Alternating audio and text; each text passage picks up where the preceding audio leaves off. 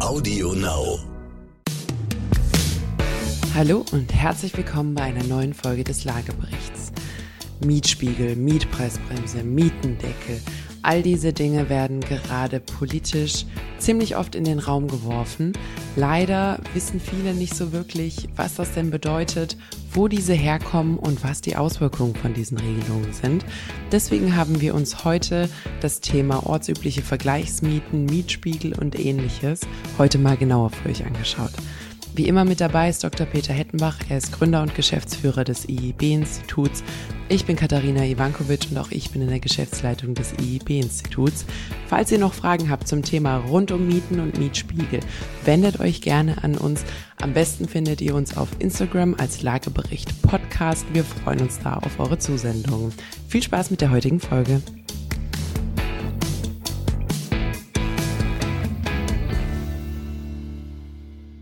Hallo Peter. Tag, Nina. Bist du fit?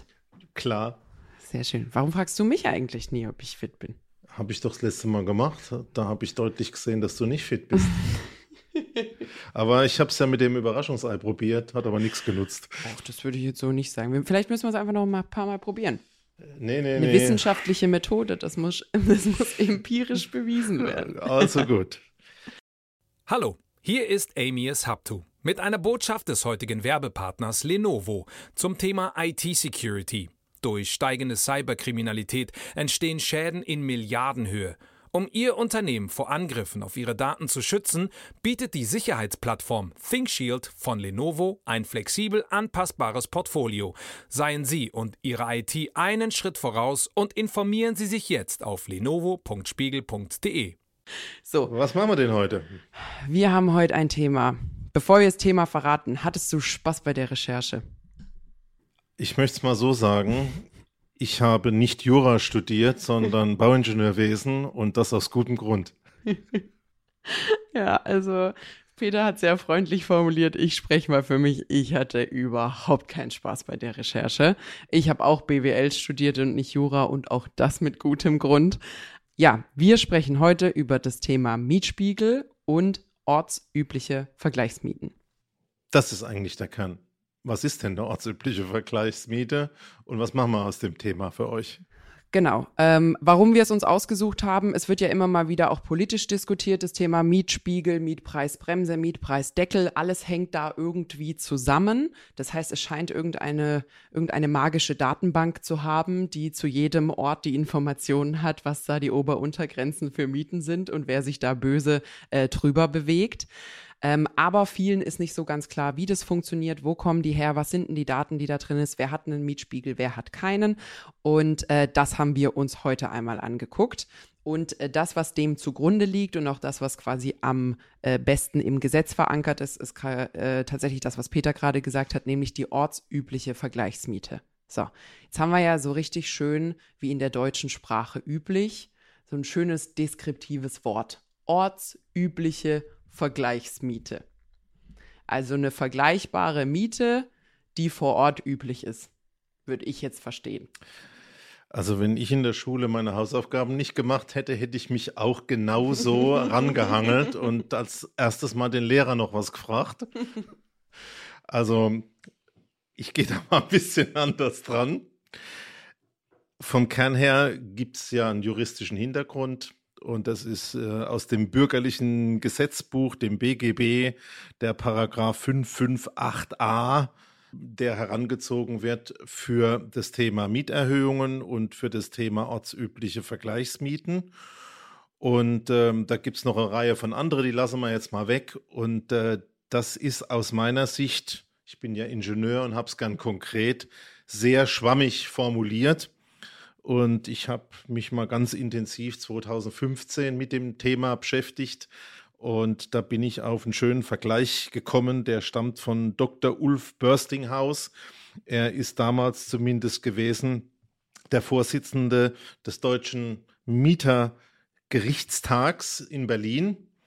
Und äh, der hat gesagt, äh, wenn man den Gesetzestext äh, aus der, ich sag mal, Mietrechtsprechung in das Thema Verkehrsrechtsprechung übertragen würde, wäre die Analogie zur ortsüblichen Vergleichsmiete, die ortsübliche Geschwindigkeit.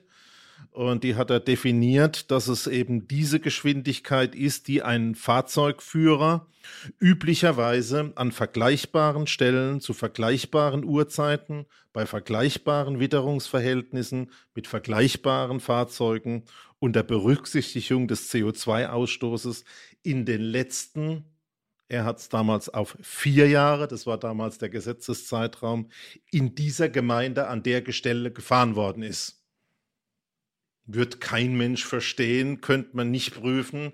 Und das ist auch das Problem. Also der Kern ortsübliche Vergleichsmiete geht auf diesen Paragraph 558a zurück. Der ist sehr kompliziert und vom Kern her werden dort vier verschiedene Aspekte beleuchtet. Erstens. Wollen wir vielleicht, bevor, bevor wir es erklären, einmal kurz den betroffenen Abschnitt vorlesen, damit unsere Hörer mal hören, wie es formuliert ist und danach darfst du es entknoten. Hast du den greifbar? Na klar, ich mache nämlich meine Hausaufgaben. Okay. So, ich nehme mal meine beste äh, Vorlesestimme. Also, das ist tatsächlich Paragraph äh, 558 Absatz 2. Die ortsübliche Vergleichsmiete wird gebildet aus den üblichen Entgelten, die in der Gemeinde ohne einer vergleichbaren Gemeinde für Wohnraum vergleichbarer Art, Größe, Ausstattung, Beschaffenheit und Lage einschließlich der energetischen Ausstattung und Beschaffenheit in den letzten sechs Jahren vereinbart oder von Erhöhung nach 560 abgesehen geändert worden sind. Ausgenommen ist Wohnraum, bei dem die Miethöhe durch Gesetz oder im Zusammenhang mit einer Förderzusage festgelegt worden ist. Kann so. man einen Strich drunter machen, oder? Das ist genau Alles das, erklärt, genau Folge das, für heute erledigt. Mit Wir meiner gehen Kaffee Geschwindigkeit beschrieben. genau. So, hilf uns, Peter. Aber jetzt machen wir noch einen Schritt weiter, nämlich äh, wie kann man dieses Gesetz begründen? Und da werden einfach vier Methoden genannt. Punkt eins ein Mietspiegel. Und ich glaube, das ist die wichtige Botschaft eins unseres Podcasts. Der Mietspiegel ist das örtliche Gesetz. Wenn es den gibt und der abgestimmt ist, dann gibt es nichts anderes mehr. Und dann brauchen wir uns nicht mehr über schwammige Gesetze zu, unterhalten, sondern das ist Gesetz aus und Schluss. Den gibt es aber nicht immer. Du bist ja die Recherche-Queen. Weißt du etwa, wie viele Städte und Gemeinden einen entsprechenden Mietspiegel haben? Sehr wenige. Also zunächst einmal sind nur größere Städte zu einem Mietspiegel überhaupt verpflichtet, also ab 50.000 ungefähr. Und von den größeren deutschen Städten haben von 200 ganze 80 ein. Also auf eine deutschlandweite Abdeckung würde ich sagen, wenn man mit dem Finger auf eine Karte trifft. 10.000 bis 11.000 Gemeinden haben wir. Genau. Und von denen haben äh, aktuell 80 einen Mietspiegel. Für die haben wir zumindest mal rechtlich eine eindeutige Situation. Ob die sinnvoll ist, ähm, werden wir auch nicht komplett auflösen, aber da werden wir nochmal drauf zurückkommen. Ähm, der zweite Punkt, der im Gesetz äh, genannt ist, das ist dieser Paragraph 558e, heißt, ähm, man könnte eine Mieterdatenbank und eine Miet, Entschuldigung, eine Mietdatenbank zurückgreifen. Gibt es in der Praxis nicht sind mittlerweile komplett, wenn es die gibt, in den Mietspiegeln aufgegangen. Also da können wir auch einen Haken dran machen. Drittens, man kann ein Gutachten machen lassen. Besonders lustig. Ich wollte gerade sagen. Also das heißt, du musst wirklich vergleichbare Objekte finden. Neben dem Thema vergleichbar heißt ein gleicher Lage, ein gleiches Gebäude, Baujahr, die Geschossigkeit, die Größe der Wohnung, die Ausstattung, komplett alles vergleichbar. Dann musst du noch an den Mietvertrag kommen und auch noch im Prinzip einen Querschnitt über alle Vermieter machen. Wir reden mal nachher noch über die Ausnahmen. Aber das scheitert schon daran, dass ein, für ein Gutachten im Regelfall nicht genügend entsprechend auswertbare Mietverträge in einer statistischen Ordnung verfügbar sind. Also ist eigentlich auch kein Thema. Was ja auch daran liegt, also jeder, der schon mal einen Mietvertrag unterschrieben hat, äh, weiß, das ist was, das spielt sich zwischen dir und dem Vermieter ab. Es gibt keine Partei dazwischen. Es gibt kein Finanzamt, was Einzelverträge hat oder sonst irgendwas, sondern da steht, Vermieter XY hat Gesamtmieteinnahmen in Höhe von. Da weiß man nicht unbedingt, wie viel Wohneinheiten, was liegt dem zugrunde. Und was dazu kommt, in der Vergangenheit hat man es ja auch keinem verraten müssen. Genau. Und äh, nochmal, ich habe ja vorhin gesagt, so 2015, als dieses ganze Thema so forciert worden ist, hatte man noch vier Jahre Bezugszeitraum. Die sind jetzt mittlerweile sechs. Und natürlich, und äh, damals ist ja der Mietspiegel von Berlin als Muster gekippt worden und musste nachgebessert werden. Und jetzt gibt es ja seit dem Juli diesen Jahres auch nochmal eine Nachbesserung in unserem gesamten Rechtssystem, nämlich das Problem zu lösen, dass man überhaupt nicht an entsprechende Mietverträge gekommen sind, ist, weil jeder normale Vermieter hat ja gesagt, pff, keine Ahnung, was die damit wolle. Ich sage mal lieber nichts, wenn ich nicht muss. Und was gibt es jetzt Neues seit dem 25.07.? Äh, 25.06. Aber ähm, genau, das Neue ist, es gibt jetzt eine Auskunftspflicht. Also der Paragraph 558 wurde ergänzt. Äh, der ist jetzt schon A, B, C, D, E stark gewesen. Äh, äh, der hat jetzt sogar einen G-Paragraphen bekommen, äh, wo gesagt wurde, dass sowohl Vermieter als auch Mieter auf Anfrage, natürlich vom öffentlichen Träger nur, äh, auf Anfrage auskunftspflichtig sind äh, mit quasi den aktuellen Mietdaten, die äh, angefragt werden. Das heißt, nicht wie früher, kannst sagen, oh, passt mir gerade nicht, nee, ich habe da keine Lust, weil das eh alles freiwillig. Es ist keine freiwillige Umfrage mehr oder eine freiwillige Erhebung, sondern wenn bei dir gefragt wird, musst du auch wahrheitsgemäß mitteilen, was deine aktuellen Mieten sind. Und das ist, glaube ich, der zweite wichtige Punkt von heute. Also für alle unsere Zuhörer, die Vermieter sind, äh, wenn die Aufforderung kommt von der Stadt und der Gemeinde, leg mal bitte deine entsprechenden Grundlagen offen, zeig mal die Mietverträge her, heißt die Antwort, ja, muss man jetzt. Finde ich grundsätzlich auch gut auf dem Weg, wenn man Transparenz erzeugen will.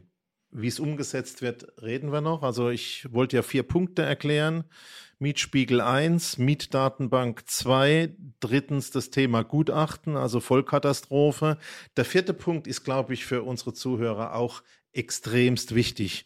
Es gibt nämlich die Möglichkeit, dass man bei dem Thema Mietnachweis für seine Wohnung entsprechend Vergleichsfälle heranziehen darf.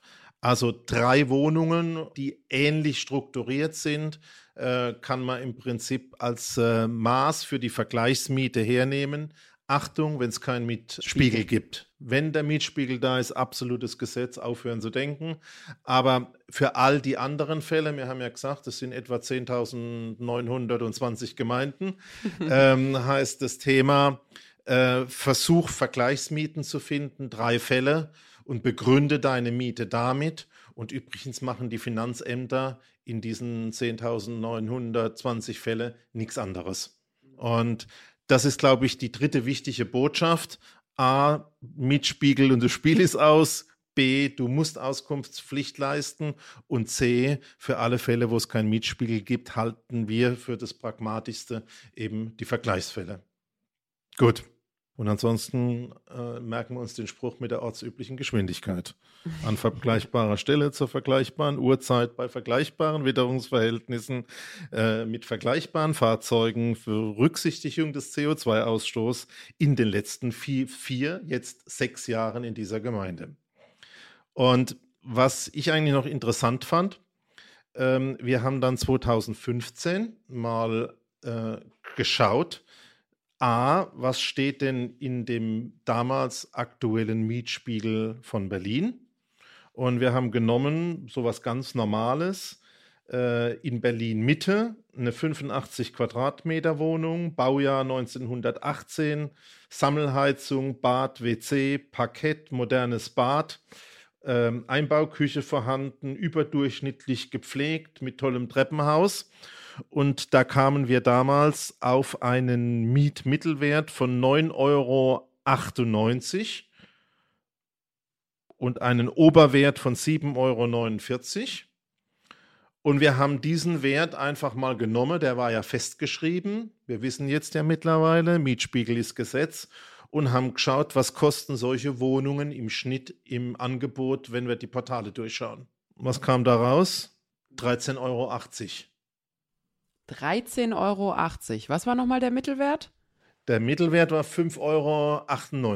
Also satt mehr als doppelt so viel. Genau. Und jetzt sind wir natürlich an einem Punkt, wo wir mal heute schauen müssen, wo wir da sind und mal gucken, wie korrespondiert denn eigentlich das Angebot und der Markt mit dem, was in unserem Gesetz, in unserem Mietspiegel steht? Mhm. Hast du mal da was für mich vorbereitet? Ja, also wir gucken ja ganz gerne nach Berlin äh, in solchen Fällen. Zum einen, weil die natürlich einen ganz schönen Datenbestand haben. Zum anderen, weil die natürlich auch häufig, äh, ich sag mal, im Zentrum der äh, Diskussion stehen bei solchen Mietregelungen. Und also ich muss sagen, einfach so als Statement voraus, ich war äh, sehr oft verwirrt im Rahmen meiner Recherche, wo ich versucht habe, Zahlen aneinander zu passen und mir dachte, Mensch, ich habe doch gerade gelesen, es soll 7 Euro sein, aber eigentlich ist es 10 Euro und wie kann das sein? Ich gebe jetzt einfach mal wieder, welche Zahlen ich gefunden habe und dann können wir ja mal ein bisschen drüber diskutieren. Also, der Berliner Mietspiegel stand 2021 gibt, also über ganz Berlin, Achtung an der Stelle, den Mittelwert als 6,79 Euro raus. Also die Mitte der Mitte der Mitte der Mitte, wir haben ja vorhin gehört, was es alles für Faktoren gibt, ist bei 6,79 Euro. So, dachte ich mir schon, hm, also bei 6,79 Euro, wir haben es in unserer, äh, einer unserer letzten Folgen besprochen, ich in Mannheim zahle ungefähr 10, 11 Euro. Also dann würde ich auch nach Berlin ziehen. So, dann dachte ich mir, okay, kann ja eigentlich nicht das Problem sein, was da gerade in Berlin passiert. Hab mir also mal geguckt, was sind denn so die Marktmieten, die durchschnittlichen auch da wieder, die man so findet. Die liegen irgendwo so zwischen 10 und 12 Euro, je nachdem, was man da, welche Quelle man da herzieht. Und dann dachte ich mir, okay, 10 und 12 Euro, da sind wir wieder bei meiner Miete und äh, ich komme damit auch klar und dachte mal, ich gehe mal in die Portale und guck mal, was die echte Welt ist. Weil wenn es Mietspiegel gibt, dann ist mein Rechtsverständnis, dass man sich ja an Mietspiegel halten solle. So, habe dann auch prompt einfach mal ein bisschen geguckt. Ich habe hier, ohne zu genau zu werden, eine Wohnung, die zugegebenermaßen gehobener Standard ist, schöne Ausstattung, schöner Blick und gute Lage, also definitiv oberes Drittel äh, bei den ganzen Merkmalen. Drei Zimmer Altbau, 90 Quadratmeter, also Altbau, nicht Neubau, 90 Quadratmeter, 1800 Euro. Jetzt habe ich das natürlich genommen, weil das einfach zu rechnen ist. Und das sind, wenn man da mal Finger abzählt, 20 Euro der Quadratmeter. Also Achtung, das ist vergleichbar zu dem, was wir 2015 geschaut haben, mhm. was im Mietspiegel damals in der Mitte 7,49 Euro war. Genau. Und bei uns von den Angeboten etwa bei 13,80 genau. pro Quadratmeter lag. Da hat man jetzt eine schöne Verbindung zu dem, was eigentlich im Mietspiegel sich seitdem entwickelt hat und was sich eigentlich im Angebot entwickelt hat. Ja. Und dann stand ich jetzt da und ich dachte, gut, der Mietspiegel sagt knapp 6,80 Euro. Der, die tatsächliche Mitte des Marktes sagt 10 Euro. Und das Angebot, was ich finde, wenn ich suche, ist 20 Euro. Und ich habe eine Menge Fragezeichen, die Sie, Herr Doktor, jetzt mal aus dem Weg räumen könnten. Das macht der Doktor nicht. Aber es ist natürlich schon eine absolut gerechtfertigte Frage, wie wir sagen können, ey, alle Mieten müssen sich an dieses Gesetz halten. Und wenn wir dann entsprechend die Angebotsplattformen auswerten, sind wir da meilenweit daneben. Und ähm, ich kann dir an der Stelle auch keine Auskunft geben, äh, woran das liegt. Erstens mal leichte Erklärungsansätze es sind vielleicht nicht diese durchschnittlichen Wohnungen am Markt, sondern es sind jetzt total renovierte neue, aber du hast ja gesagt, das ist es auch nicht. Mhm. Das ist ja im Prinzip eine Wiedervermietung. Also da ja. müsste ja tatsächlich ähm, das Thema Mietspiegel gelten. Zweite Variante, die Eigentümer halten sich einfach nicht dran.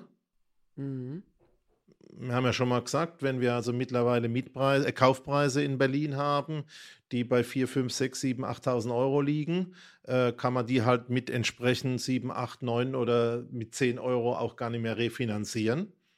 Und da bleibt die Frage, ist es tatsächlich so, dass die jetzt einfach auf Risiko im Prinzip die Wohnungen vermieten und sagen, es wird schon keiner gegen mich klagen? Aber erklärbar ist es für mich nicht. Hast du äh, einem alten Mann gegenüber noch eine bessere Erklärung?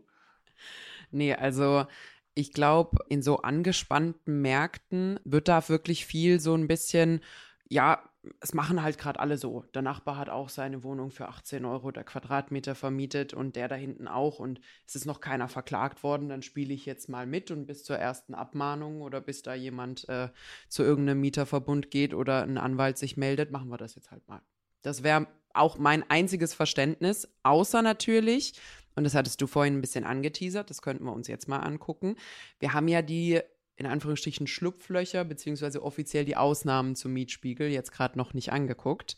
Genau, Vielleicht ich sind die ja so. Ja. einen Punkt dazugeben. Mhm. Ich habe ja vorhin gesagt, wenn man sich den großen Kuchen aller Vermieter in der Stadt anschaut, nicht nur in Berlin, dann hat man private Vermieter, kleine Vermieter, private größere Vermieter. Wir haben Wohnungsbaugesellschaften, Wohnungsbaugenossenschaften. Wir haben ja oft genug über Vonovia und die Deutsche Wohnen gesprochen, mit großen Beständen. Und ich glaube, bei denen wird es nicht vorkommen. Die dürfen und können sich nicht, auch politisch nicht, gegen ein Gesetz entsprechend wenden. Ich denke, dass in den Angebotsplattformen deswegen eigentlich nur so eine Art Bodensatz ist von Restangeboten. Mhm. Und die kommen eben von kleinen Anbietern und die sagen halt, ich muss mich irgendwie refinanzieren und äh, macht das, aber es ist grundsätzlich nicht erklärbar und es ist nicht rechtens, was wir da entdecken, wenn wir die Angebote in den Plattformen vergleichen mit dem, was eigentlich per Gesetz über den Mietspiegel gefordert wird. Das ist, glaube ich, das Problem. So. Und ähm, deswegen sind wir jetzt, glaube ich, wirklich ganz gut an dem Punkt, wo wir uns mal unterhalten über Ausnahmen. Und die Botschaft ist natürlich für unsere Zuhörer sowohl auf der Mieterseite wie auch auf der Vermieterseite, was kann man daraus lernen? Wir wissen jetzt also, der Mietspiegel ist das Gesetz. Äh, wenn es den nicht gibt, für zwar die meisten Fälle, ähm, aber nicht in Berlin und den richtigen Brennpunkten, ähm, dann können wir zur Not auch mal Vergleichsobjekte äh, anfügen und beischleppen. Und jetzt gucken wir uns mal tatsächlich ähm, die entsprechenden Ausnahmefälle an. Äh, hast du da was gefunden mit Ausnahmefällen? Eins, zwei? Ich muss zugeben, bei dem Paragraphen bin ich dann ausgestiegen. Nein, ich weiß natürlich, dass Neubau ausgenommen ist. Ich weiß, dass es bei äh, kernsanierten äh, Objekten Ausnahmen gibt. Ich weiß, dass quasi nach unten hin die Ausnahmen, welche sind, die gesetzlich festgeschrieben sind, also Sozialwohnungen und Co. Das Thema möbliert ist, glaube ich, auch noch ein, ein Schlupfloch an der Stelle. Da hört mein schwammiges Vorwissen auf. Also an der Stelle kann ich es auch nicht voll und endgültig beantworten. Es gibt Dutzende von Regelungen wieder und mindestens in den Regeln und wieder Regelungen in den Regelungen. Ähm, ich versuche mal die wichtigsten zusammenzufassen und äh, geht das Risiko ein, dass die eine oder andere Nuance auch fehlt. Zum einen ist es so, ähm, dass alle Mietverträge, wo Staffelmieten oder Indexmieten drin sind, ausgeschlossen sind. Magst du mal schnell erklären, was eine Indexmiete ist? Ja, also du hast, äh, wenn du den Mietvertrag schließt, eine bestimmte Miete mhm. und basierend auf der wird eine jährliche oder eine zweijährige, auf jeden Fall eine rhythmische Erhöhung festgelegt, die an irgendwelchen Preisentwicklungen festgemacht wird, beispielsweise dem Verbraucherpreisindex etc. Und damit hat man eigentlich den Vorteil, dass man, wenn man einen Vertrag unterschreibt, über Jahre hinaus äh, sich darauf einstellen kann, ähm, wie entsprechend die Miete sich erhöht. Das kann auch um einen fixen Betrag gemacht werden, beispielsweise 2% oder 3% im Jahr. Äh, Finde ich eigentlich auch von der Sache eine vernünftige Geschichte. Aber damit ist ja eine vertraglich geschlossene Entwicklung in dem Mietpreis drin. Ich kann mir nur vorstellen, dass der Gesetzesgeber, also die Macher des Mietspiegels, gesagt haben, wenn da schon ein Gesetz ist, wie die Mieten sich entwickeln in bestehenden Verträgen, kann man da nicht eingreifen. Deswegen sind die über die entsprechenden Regelungen im äh, Mietspiegel ausgenommen. Also das ist ein großer, wichtiger Block. Wer also in seinem Mietvertrag Index- oder Staffelmieten hat, ähm, der ist aus dem Spiel, soweit ich das sehe, draus. Wobei ich nochmal betonen möchte, äh, ich bin Bauingenieur äh, und ja. ähm, habe das sehr gerne gemacht, weil mich die juristischen Spitzfindigkeiten da weniger interessieren. Ein zweiter großer Block ist aber auch Einfamilienhäuser, Zweifamilienhäuser, Reihenhäuser, also kleine Objekte, komplett ausgenommen. Das Thema mit der Möblierung ist auch wieder ein Sonderfall. Gibt es bestimmte Zuschläge? Also da muss man sich im Detail nochmal äh, reindenken. Ähm, das Thema für Wohnungen, die in Objekten liegen, die teilweise oder ganz gewerblich genutzt sind, sind wieder weg. Also wenn da unten der Lidl ist äh, oder irgendein anderer, würde ich schon interpretieren draußen. Das gilt ja auch für viele Fälle. Vielleicht lesen die, wo die Angebote im entsprechenden Plattform macht, so die Gesetze genau und sagen, äh, das, was wir da anbieten, ist ähm, in einem gewerblich oder gemischt genutzten Objekt. Aber da sieht man halt auch, dass dann praktisch der Mietspiegel sein Ziel verfehlt. Ähm, sehr interessant, ähm, auch Objekte, bei denen äh, die ein Außen-WC ist, sind ausgenommen. Ich hoffe jetzt nicht, dass schlaue Bauträger auf die Idee kommen, jetzt Wohnungen mit Außen-WCs zu machen. Aber das ist ja auch, also eine Wohnung mit Außen-WC und ich kann ja von hier auf dein kleines Zettelchen äh, spickeln und sehe, dass der nächste Punkt ist beispielsweise auch Wohnungen ohne Bäder. Und Heizung. Ähm, und Heizungen.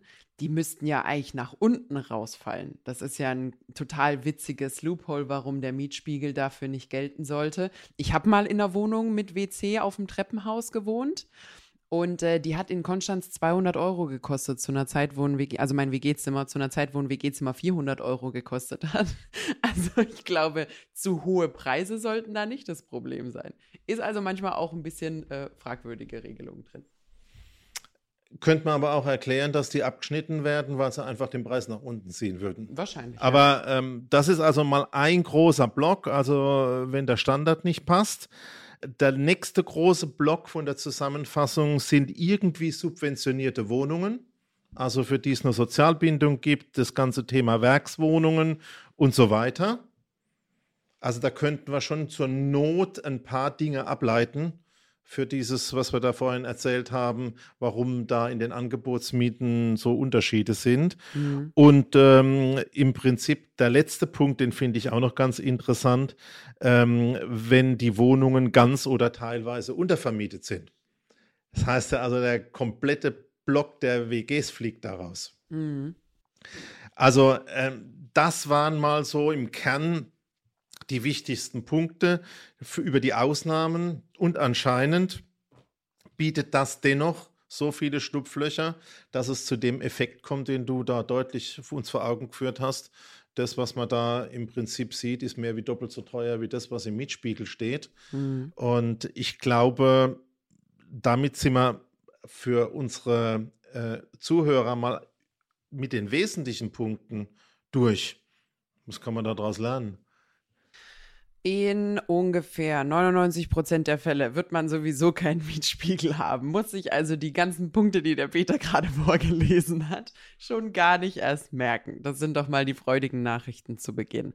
Ich glaube wirklich, also für den Großteil unserer, ähm, unserer Zuhörer, wenn man also eine Wohnung vermietet, vielleicht in einem kleineren Ort, wo es definitiv keinen Mietspiegel gibt, drei vergleichbare Mieten. Wie man an die rankommt, kann man in den Portalen gucken, kann man gucken, ob man Freunde hat, wenn man natürlich einen Vertrag hat. Das ist noch ein bisschen mehr, ähm, äh, wie sagt man das? Äh, aussagekräftiger. Genau, noch ein bisschen Aussage, aussagekräftiger, als wenn man zum Beispiel nur Online-Angebote hat, die man auf den Portalen findet. Aber man nimmt, man nimmt da einfach das Beste, was man kriegen kann, um zu belegen, warum die eigene gewählte Miete an der Stelle angebracht ist. Wenn ich jetzt in einer der großen Städte wohne und Vermieter bin, was habe ich jetzt, was habe ich jetzt gelernt bei unserem Podcast? An Mietspiegel muss man sich nicht halten. das war jetzt die falsche Zusammenfassung. nee, genau das. Eigentlich ist das das Gesetz. Ähm, und ähm, ich denke, ob jetzt wir jeden Ausnahmefall richtig haben und jedes Detail richtig deuten, wir machen hier keine Rechtsberatung, das haben wir schon mehrfach gesagt. Aber ich glaube, eins kommt daraus. Wir sind in einem Markt, der lebt von Angebot und Nachfrage. Und ich denke, heute ist in diesen Brennpunkten, in diesen Hotspots, in diesen Berlins es einfach so, dass sich der Mietmarkt komplett nach, ich sag mal, dem Thema Politik und Mietspiegel entwickelt und dort irgendwelche Preise entstehen. Und der Verkaufsmarkt entwickelt sich eben nach dem Kapitalmarkt und nach den Zinsen. Und damit haben die unterschiedliche Motoren und entwickeln sich nicht aufeinander zu oder miteinander, sondern gegeneinander und auseinander. Und das kann halt nicht gut gehen. Und ich glaube, dass deswegen äh, die Idee der Mietspiegel, Transparenz zu schaffen, wirklich mal zu gucken, wie funktioniert denn das, ein wirklich guter Ansatz ist. Ich glaube, dass dieses Thema Auskunftspflicht, damit die Transparenz auch wirklich unterlegt werden kann, auch eine gute Sache ist. Aber dass im Effekt das Thema Miet- und Kaufmärkte entwickeln sich auseinander entsteht, ist was, was natürlich im Endeffekt zu einer Katastrophe führt, weil wir haben auch darüber schon mehrfach gesprochen, wenn du dir anguckst, was im Osten in der DDR-Zeit, was äh, in Portugal äh, passiert ist, wenn der Vermieter einfach seine Wohnung nicht mehr instand halten kann, ähm, dann macht er das auch nicht mehr. Und äh, wenn man jetzt nochmal politisch auf dieses Thema kommt, wir brauchen mehr Wohnraum. Jetzt haben wir gesehen, äh, Aktionen wie Enteignung, den Mangel verwalten und organisieren, schafft keinen neuen Raum. Und das ist an der Stelle auch ein Punkt, wo man sagt, hilft dem eigentlichen Problem nicht, wenn man politisch das reglementiert und beispielsweise in Berlin das Ganze entsteht, dass wir 75 Prozent der Wohnungen zum Kaufangebot haben. Keiner will mehr vermieten. Mhm. So, ich habe ja gerade ein Späßchen gemacht ähm, für unsere Vermieter in den Großstädten. Aber da nochmal zusammengefasst, was mache ich denn am besten? Ich glaube, aktuell herrscht so ein bisschen so ein schwebender Zustand von, wo kein Kläger, da kein Richter. Wo man sagt, ja, alle machen es halt so ein bisschen gleich neben dem Gesetz her.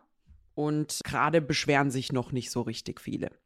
Da vielleicht auch ein Hinweis, wenn man in einer Stadt vermietet, in der ein Mietspiegel herrscht, würde ich mir Rechtsberatung holen, bevor ich äh, so eine Mietzahl in den Mietvertrag schreibe.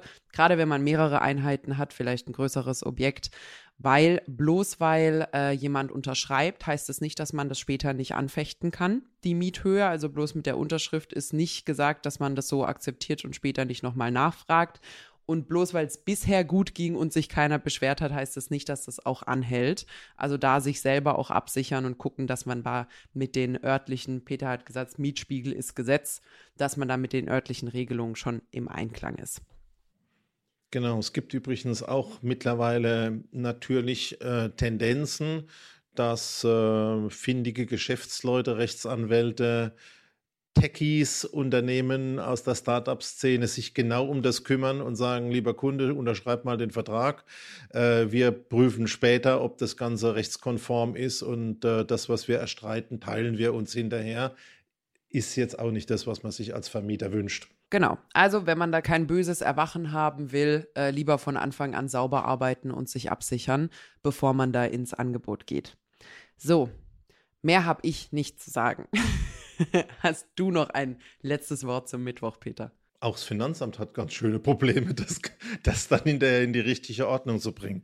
Nee, ich glaube, der wichtige Punkt war, was ist ortsübliche Vergleichsmiete? Es ist die Richtschnur für uns. Äh, wir haben gezeigt, wer muss sich nach dem Mietspiegel richten, was kann man tun, wenn es den nicht gibt, nämlich die Vergleichsobjekte finden. Und ansonsten gibt es viele Sonderfälle, äh, juristisch mit Sicherheit problematisch. Aber wir sehen, dass der Markt das nicht absorbiert. Da ist irgendwie der Wurm drin. Die Angebote sind anders wie das, was der Mietspiegel sagt. Und vor dem Hintergrund äh, Vorsicht, Vorsicht. Ich schließe mich da deinen Ausführungen komplett an. Da muss man aufpassen momentan. Und was bei den politischen Diskussionen jetzt rauskommt, wenn sich eine neue Regierung bildet, das werden wir auch sehen. Ein Punkt war ja, 2015 waren es vier Jahre Bezugszeitraum für die Mieten, Neuvermietungen und Mieterhöhungen. Dann sind es auf sechs Jahre gekommen. Eine der Formulierungen mancher Parteien in diesem Jahr bei der Bundestagswahl waren zehn Jahre. Mehr gibt es dazu nicht zu sagen. Genau. Ein letzter Reminder, wenn die Stadt oder die Gemeinde euch schreibt und Auskunft hat, musstet ihr da früher nicht unbedingt drauf antworten. Jetzt solltet ihr definitiv wahrheitsgemäß darauf antworten. Das ist, äh, wie gesagt, seit Juni neu. Also achtet da bitte drauf, da wird gerade an Daten gesammelt. So, mehr habe ich nicht zu sagen. Ich bin froh, wenn wir das Thema abgehakt haben. Ich habe fertig. Ich habe auch fertig. Nee. Bis dahin. Ich, genau, bis dahin. Ich hoffe, wir haben euch einen kleinen Überblick verschaffen können. Ansonsten, wir haben euch ja auch die gängigen Paragraphen genannt. Wer da Spaß dran hat, darf sich gerne weiter einlesen. Ähm, da gibt es auf jeden Fall noch einiges an Informationen.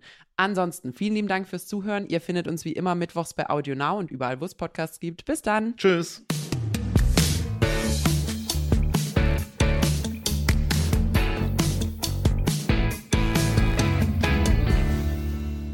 Zum Schluss möchten wir euch noch einen Podcast empfehlen und dafür lasse ich einfach die Host selbst zu Wort kommen. Hallo, wir sind Raimund Brichter und Etienne Bell von NTV. Wir sind die Hosts von Brichter und Bell Wirtschaft einfach und schnell und damit ist auch eigentlich schon alles gesagt. Genau, wir liefern euch nämlich jeden Montag einen Begriff aus Wirtschaft und erklären euch in 10 Minuten alles dazu, was ihr wissen müsst. Immer aktuell, immer verständlich. Hört rein bei AudioNow und ntv.de. Und natürlich überall, wo es Podcasts gibt. Audio Now.